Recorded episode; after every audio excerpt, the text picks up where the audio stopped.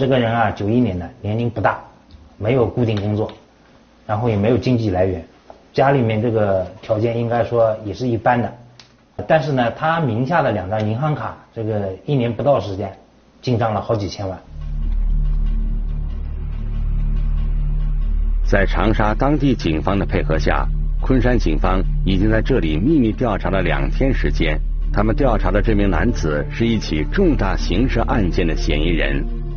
这个人他其实反侦查意识很高，狡兔三窟嘛，他是真的有三窟。他有三个出租屋，而且这个出租屋是就是位置还是比较比较就是紧密的，大家都在一个小区里面。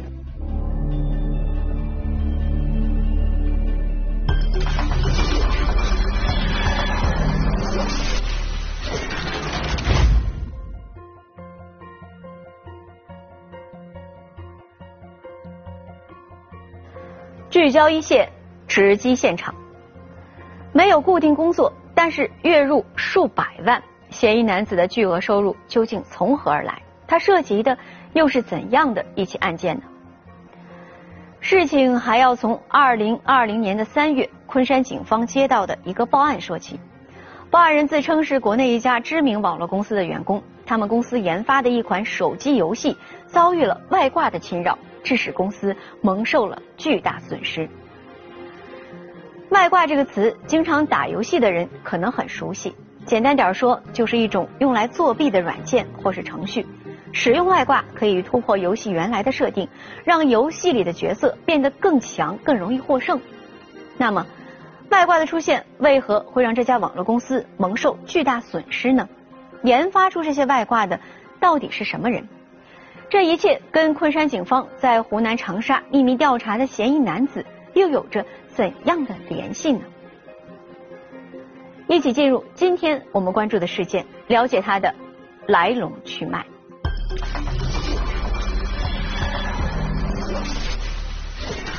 突破防护，篡改规则，外挂软件引出网络重案，基本上每个月可能都有几百万的流水。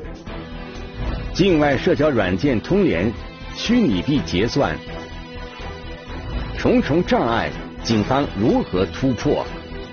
通过考虑之后，通过网上的一些注册信息，发现了端倪。无形较量，一线栏目正在播出。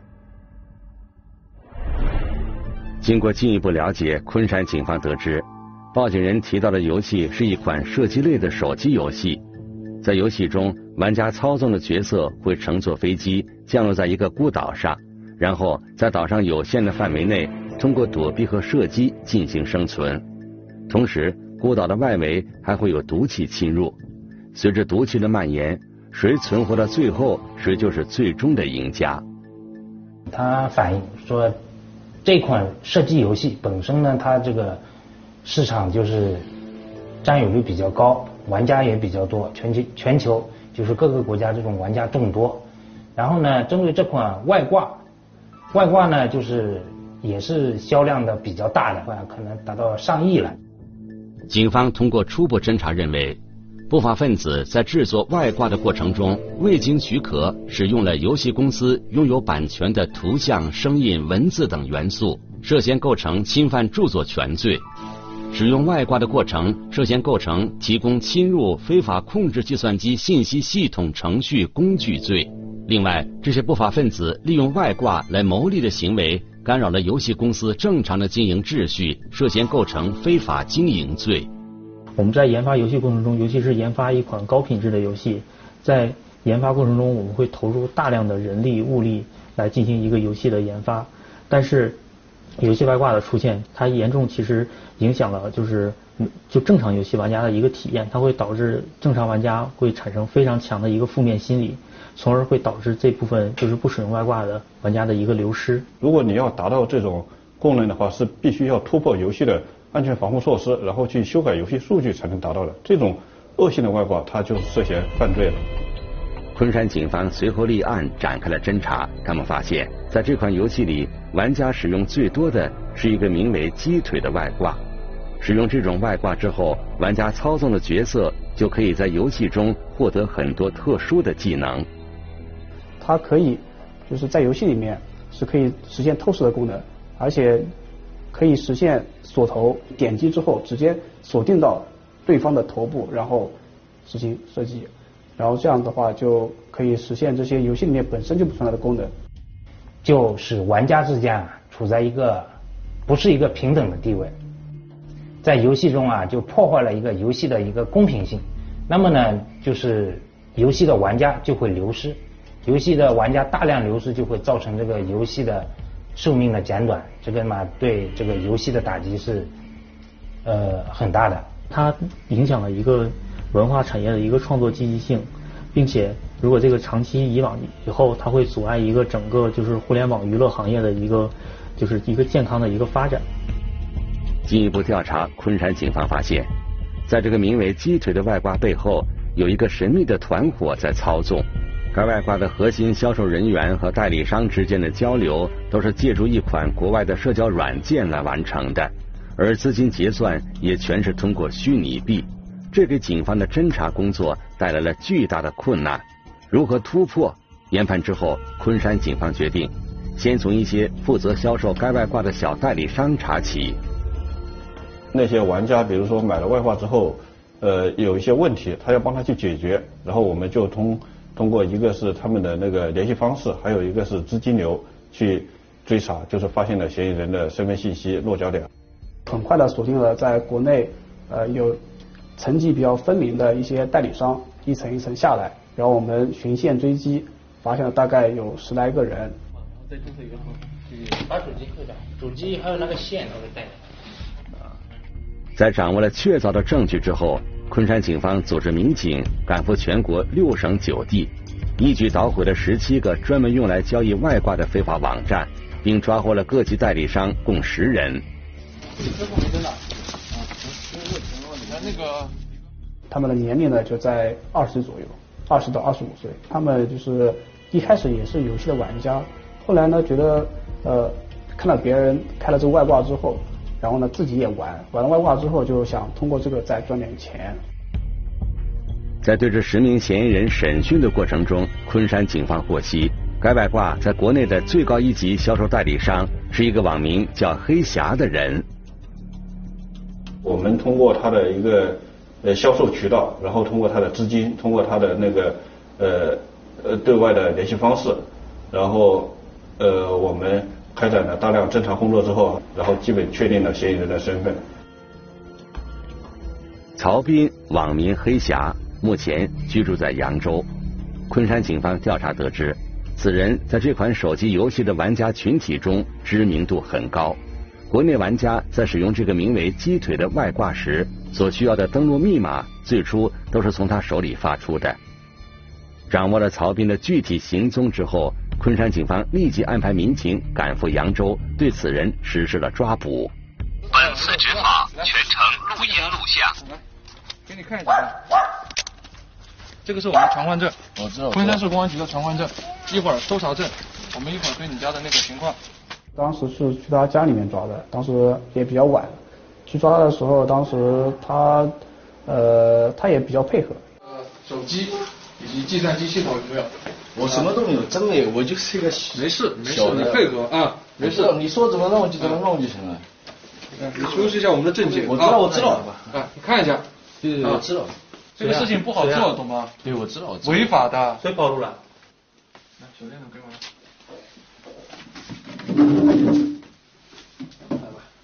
就是你要需要开我就开嘛，那个里面没有东西。我真的只有三个手机，我从来没有用。这个密码开一下吧。没事，你看，看好了。我们发现他就是很直接的证据啊，他下面的这些呃，他在群里面，因为他是有群的，他们是通过大多数通过 QQ 跟微信群，他其实是某个关键的群里面的群主，然后这个人在里面也在里面发了一些这种就是类似于卖这个外挂的一些信息，然后这一点嘛就可以相当于是一个比较直接的一个证据了，就是。据曹斌交代，他跟其他代理商一样。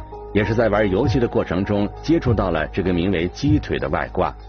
使用一段时间之后，他发现这个外挂运行很稳定，而且功能很齐全。此时，曹斌在内心里有了一个想法，他觉得这个外挂肯定会很受玩家的欢迎。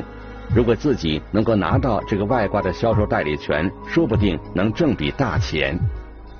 他就天天在网上搜这些信息，找到了一个官网，官方网站就是跟呃这个作者团队能联系的。然后据他所说，他为了就是把这个最大的销售权就是拿到手，然后他当时还被当时作者就是作者团队嘛还骗了五万块钱。然后就是因为他坚持一直资一直坚持不懈的去联系，后来后来是给这些就是作者，他觉得这个人还是蛮靠谱的，然后就把这个最大的这个销售权就给他了。我下面他有十几个人吧，然后他们下面大概也有也有不少人，就是一起加起来可能会有个五六百人的销售吧。据曹斌交代。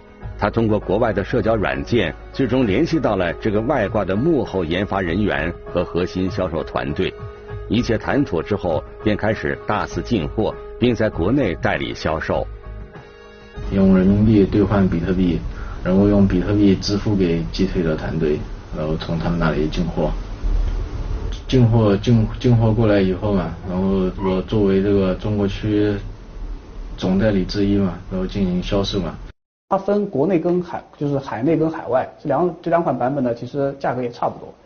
日卡的价格大概是在九到十六，然后这个是拿货的价格是九块，卖的话可能十二、十五、二十都有。然后呃到一百周卡是一百一百九到两百多，然后月卡的话就会更贵了，大概五六百这样子。我去。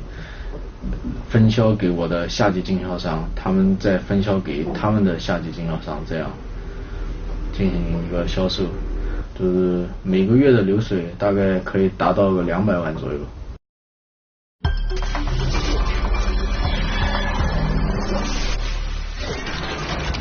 抓获曹斌之后，昆山警方还控制了两名涉嫌帮助曹斌销售游戏外挂的游戏论坛版主。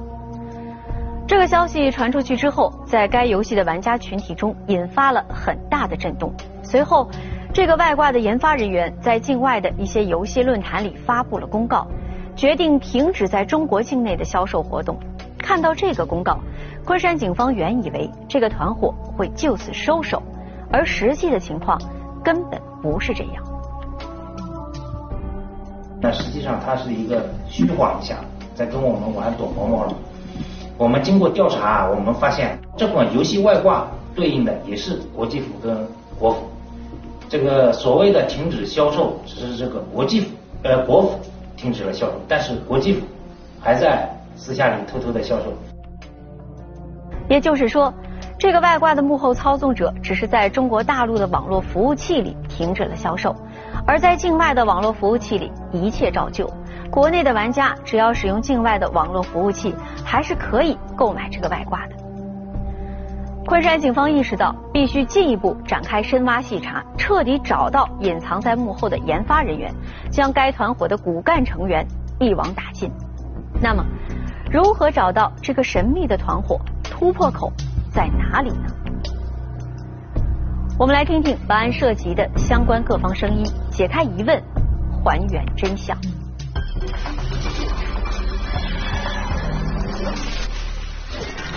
循线追踪，警方如何寻找幕后黑手？虚拟暗战将会迎来怎样的结局？无情较量，一线栏目继续播出。虽然找到了类似曹斌这样的最大代理商。但由于曹斌在跟幕后人员联系沟通时使用的全都是境外的社交软件，资金交易使用的也全都是虚拟币，警方要想顺着这条线索展开侦查，将面临巨大困难。就是说，到底是谁制作了这个软件？啊，他们的幕后到底是什么样的角色？其实这中间呃，应该是走了，应该是遇到了很多困难，甚至是走了不少弯路的。分析研判之后，昆山警方决定改变侦查思路，从发布停售公告的那个境外游戏论坛入手，查找相关线索。因为他们发现这个论坛是交流这个外挂相关信息的主要场所，跟这个外挂的研发人员很可能有着密切的联系。主要是对这个网站呢进行一些信息搜集，包括他们在里面讲一些话呀，这个网站谁注册的？怎么注册的？什么时间注册的？然后这个网站呢，它有哪些特征？我们综合考虑之后，就是通过网站的一些注册信息，发现了端倪。经过一段时间的侦查和分析之后，一个网名叫“九条杠”的人进入了警方的视线。我玩外挂过程中遇到了一些 bug，我在玩他玩玩的过程中突然卡顿啊、闪退啊这种的，我手机型号什么的，然后他会在论坛里面呃去问这些作者，就说我的手机什么型号，在玩使用过程中遇到什么问题，然后作者呢就会根据这个问题去改改进，这就是我们之前说的那个九条杠。这个网名叫“九条杠”的人，经常在论坛里解答游戏玩家在使用外挂的过程中遇到的一些问题。他对这个外挂的使用情况如此熟悉，民警觉得，说不定他就是这个外挂的其中一名研发人员。当时是他一看，他是用繁体字，然后呢，时间上面也觉得每次都是晚上跟他跟他聊天嘛，就觉得他有可能就是有这种可能性是在国外生活的。昆山警方再次审讯了曹斌。据曹斌交代，他跟网名叫“九条杠”的这个人在论坛里接触过。他觉得“九条杠”很可能生活在东南亚一带，但是昆山警方综合分析之后，认为此人生活在国内的可能性更大一些。啊，那在国外的话，他觉得我们因为出国肯定还是有一段时间的，他可能就没有这么怕。他如果这么快投降，那我们觉得他在国内的可能性就大一点。不然不至于说这么快就直接开始交白起。做出这样的判断之后，昆山警方开始围绕虚拟币的流向以及发放虚拟币的网站展开了调查。一番调查之后，侦办民警逐渐发现了一些端倪。后来呢，我们又突出了一名主要犯罪嫌疑人。这名犯罪嫌疑人呢，跟我们之前抓的这些人就有很大区别了。这个人是案件的一个核心成员。昆山警方找到的这个嫌疑人名叫王岩，继续调查王岩的日常生活轨迹和消费情况，民警发现了更多的疑点。发现这个人一个是呃资金异资金异常，然后他名下就是有七八辆豪车，然后还有就是银行银行流水就是金额非常大。然后最主要的是什么呢？王某某啊，这个人他二零一六年的时候。就开始做外挂这方面的生意了，就是一直混迹在游戏外挂。他当时是代理了俄罗斯的另外一款游戏，然后呢，已经做到中国区的这个总代了。啊，他一直是做这一块这个这个外挂销售的。综合研判已经掌握的种种证据，昆山警方认定王岩具有重大作案嫌疑。但是由于王岩的身份特殊，对他的抓捕要格外谨慎。因为仅仅抓到王岩是不够的，在控制住此人的同时，还要固定证据，并且不能打草惊蛇。我们当时发现他活动就是在长沙，在湖南长沙，然后他在那边呃租了有好几套房子，但是没有正当的工作。我们前期也派人到长沙当地开展了摸摸排工作。当时确定他就是王某某他本人啊，就是在一个小区的三十四楼，然后呢。对于我们来讲啊，抓捕王某某成功要两个条件，第一个条件要成功抓到这个人，第二个条件我们还要抓到他作案用的一些电子设备，比如电脑、手机这些。我们等一下放两个组啊，一个组前面，一个组后面。等一下我们过去接他，我们过去出去之后呢，你反正看看见非法还有什么没非法都。二零二一年一月十二日。在做好全面的部署之后，昆山警方在长沙警方的配合下，对嫌疑人王岩实施了抓捕。我们呢，一月十二号早上五点多钟，我们就在他家住的地方，就他三十四楼那边门口附近，在那边进行一个呃蹲守。然后呢，当天中午差不多十一点半的时候，他在家里一上午没出来，他当时应该是叫了一个中午的外卖。然后呢，外卖员给他送来了外卖。他开门的一刹那，当时我们觉得机会比较好，然后我们冲进去，就是把他制服。既然我们过来了，心里应该有个数啊，大家都可以谈谈。也遇到过，有可能有个有这么一天，是不是？我们去现场之后，他直接就整个人就处于一种蒙圈的状态。当时去呃解他手机密码呀什么东西的时候，自己手也不听使唤。理论上就是应该会有多少钱，然后因为比特币什么的是有波动的嘛，这是他说的。这个这个呢，现在这边找了几个钱包？现在现在两个钱包。你总共几个钱包？一个黑色，一个黄色，是不是？然后这个现在他说是备份的。那那还有人在哪里？还有手机上面的，还有个。手机上面是不是？我们呢，在他房间里面看到一台笔记本电脑，电脑我们打开一看，上面就是这个外挂的交易平台最高管理员权限，这个肯定是妥的，肯定是没问题的，人就是他。那个？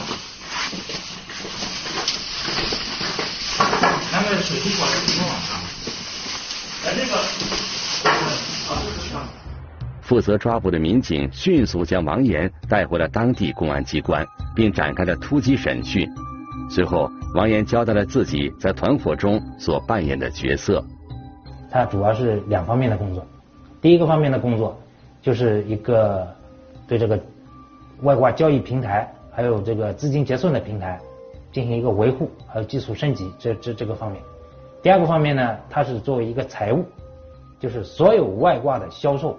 所有收到的虚拟币都是归结到他这里，然后他再按照上面呃指示，组织成员内的人进行一个分赃。呃，要给开发者大概是呃百五左右，他拿百分之三十，大概拿百分之十五左右，其他的就是作为一些其他的支出。王岩提到的这个他，正是在游戏论坛里经常给玩家解答外挂使用问题的九条杠。据王岩交代，九条杠虽然对这个外挂的使用情况非常了解，但他并不是这个外挂的开发人员，只能算是最核心的销售人员。至于开发人员都有谁，他也不完全掌握。他大概在一六年的时候接触了国外的一款那个游戏的外挂，当时他也做过那个国外游戏外挂的代理。呃，大概在一八年的时候，就是当时一起做国外那款游戏外挂的一个。另外一个人当时就找到他，因为他们两个人之前都接触过游戏外挂，然后知道这个外挂的销售模式什么的，所以他们两个人后来就一起做我们本案这款游戏外挂的那个销售。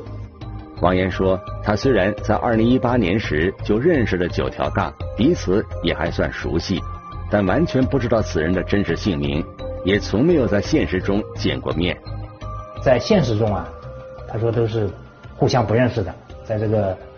虚拟世界就是结成了一个比较呃紧密的一个协作关系了啊，互相只知道对方的虚拟身份。我们当时也问王某，就是说，那整个团队这么多的钱在你这里，那他们怎么会相信你？王某王某当时也跟我们讲，因为他做这个做的一首先是做的时间比较长，然后大家应该就是说都形成信任了。一开始他们是一天，其实这个他们最开始。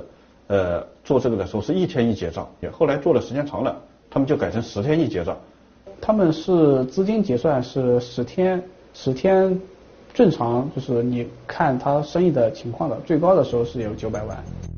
经查，王岩在参与销售这个游戏外挂的过程中，总共获利了数千万元，而这些钱除了少量寄给了父母之外，其余全部被他拿来挥霍了。而我。跟潜意识里面还是知道的，就这个很肯定，就是说，呃，会长久嘛。包括我们就是我自己潜意识也知道，迟早有会受到法律的制裁，所以就导致就既然没办法去果断的办法去，呃，就干脆就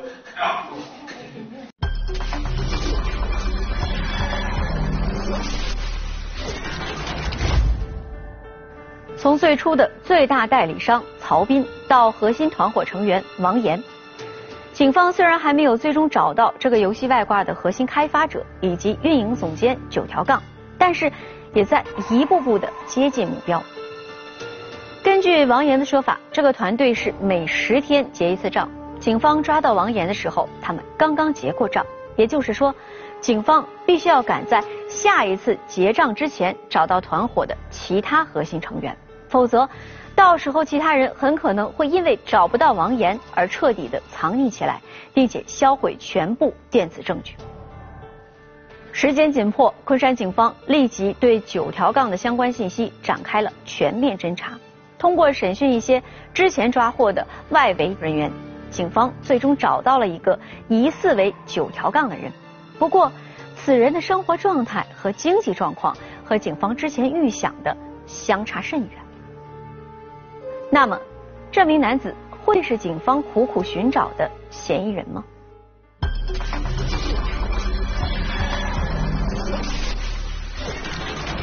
时间紧迫，任务艰巨，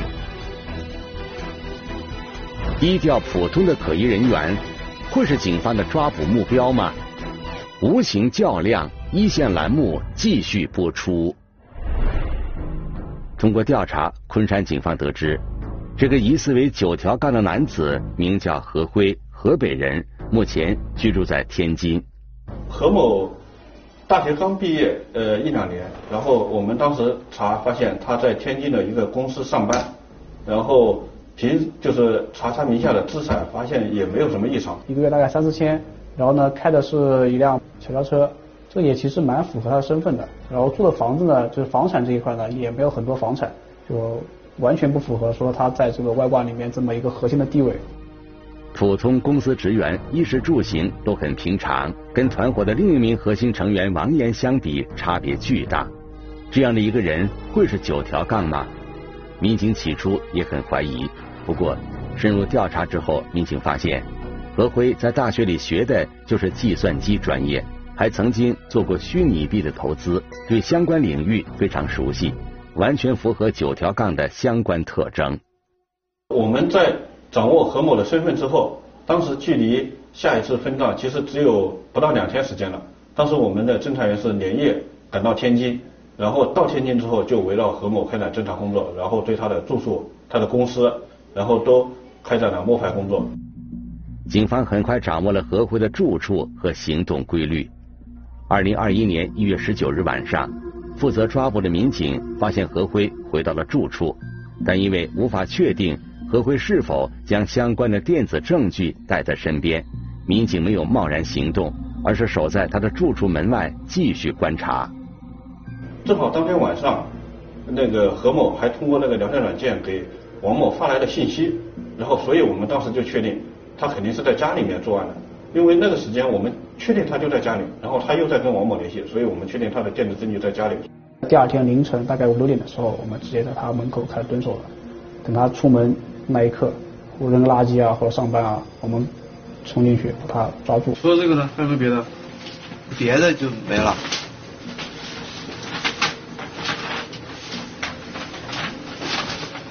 呃，我们当时进去之后，就在他的电脑上面，还有他手机上面，就发现了，就是我们之前通过他的代理商曹某跟他聊天的那那那款聊天工具，然后他的头像呢，也是我们之前所。掌握的那个头像，就是虚拟身份这一块是完全对应上的，这这一点他是赖不掉的。和在电脑里面呢，也发现了一些卡网啊、卡币啊，包括一些聊天工具跟别人聊天的一些内容。通过审讯，何辉承认他就是这个外挂的运营总监，跟王岩一样，他也是在上大学期间接触了一些游戏外挂，后来在代理销售国外游戏外挂的过程中认识了王岩。二零一八年，他发现有人研发了一个名为“鸡腿”的游戏外挂，便联系了研发人员，开始凭借自己的优势搭建平台，组织销售。我不不去直接卖客户，就是把这个东西呃，然后比如说他们有这个呃卖客户的人，然后他们就会，您有一个也不知道这个到底能卖不，哪边都能。结果他们就就全部不卖了。据何辉交代，他最初也没想到这个名为“鸡腿”的游戏外挂会如此火爆，购买使用的游戏玩家遍及世界各地。没多长时间，他们就赚取了近亿元的暴利。他们其实根本就不用嗯付出什么的，只是呃呃在电脑上操作一下，呃那个比如说解答一些人家的疑惑。然后还有就是把这个外挂收呃卖得的资金去分配一下，其实根本就没有做很多的工作。到后来对于我来说，其实就是可以说一个数字了，因为呃我花不了这么多钱。与王岩不同，何辉并没有将赚取的虚拟币拿来变现，而是照旧过着朝九晚五、简单朴素的生活。对此，何辉告诉民警，他有着自己的考虑。比如说我我我被抓了，我这个农药全部退掉，对，这样，我尽可能可能就是说减少这个这个这个人刑罚，是我是这么认为。他自己讲的没有安全感。我现在有这么多钱，那么我以后会不会有这么多钱？我得为以后考虑。目前，何辉、王岩等人已经被昆山市人民检察院批准逮捕。昆山警方仍在进一步开展对该团伙境外涉案人员的打击工作。这起案件的破获，它不仅是这个保护了某一些游戏网民的这种公平游戏的这种呃权益。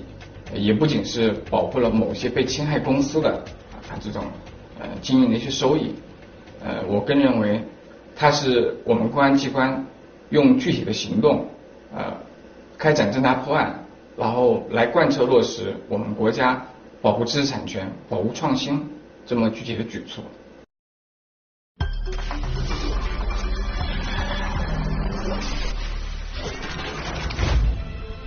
这起案件的成功破获，打断了一条世界级的游戏外挂黑色产业链。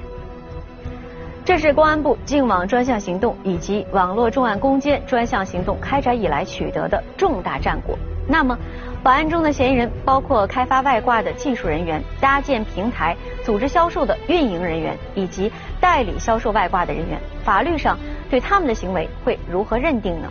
我们来听听北京师范大学刑事法律科学研究院袁斌教授的解读。那么这个案件涉及到多个环节，那么每个环节都有不同的人，但是从整体上来看，他们应当是一个共同犯罪的一个案件，可以分别构成主犯或者是从犯。主犯就按照全部的涉案的金额。以及它所起的主要作用来进行定罪处罚。那么在刑法上跟这个游戏外挂相关的罪名有三个罪名，一个就是提供侵入非法控制计算机信息系统程序工具罪，第二个就是侵犯著作权罪，再一个就是非法经营罪。这三个不同的罪名对定罪的要求不完全一样，比如说。它涉及到侵犯著作权罪，就需要对它这个外挂的软件是否和原有的这个游戏软件存在着一些内容上的重合，侵犯了对方的著作权，这个肯定要进行认定的。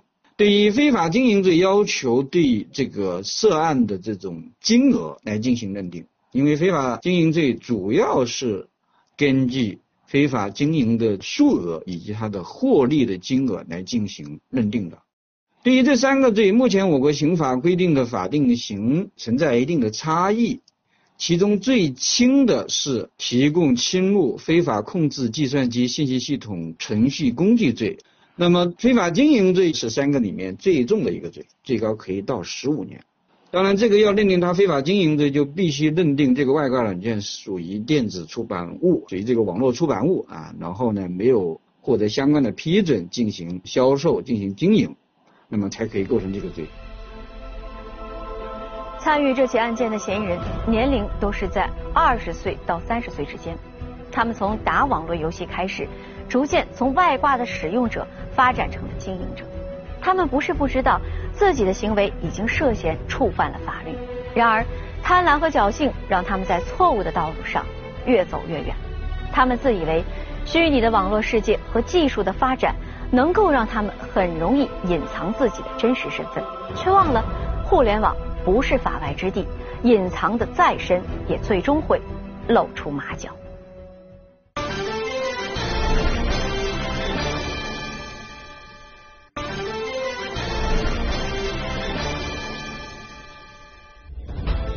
如果您想了解更多的法治资讯，可以在微博、央视频中搜索“一线”，关注我们的官方账号。这里是一线，我是陆晨，下期节目再见。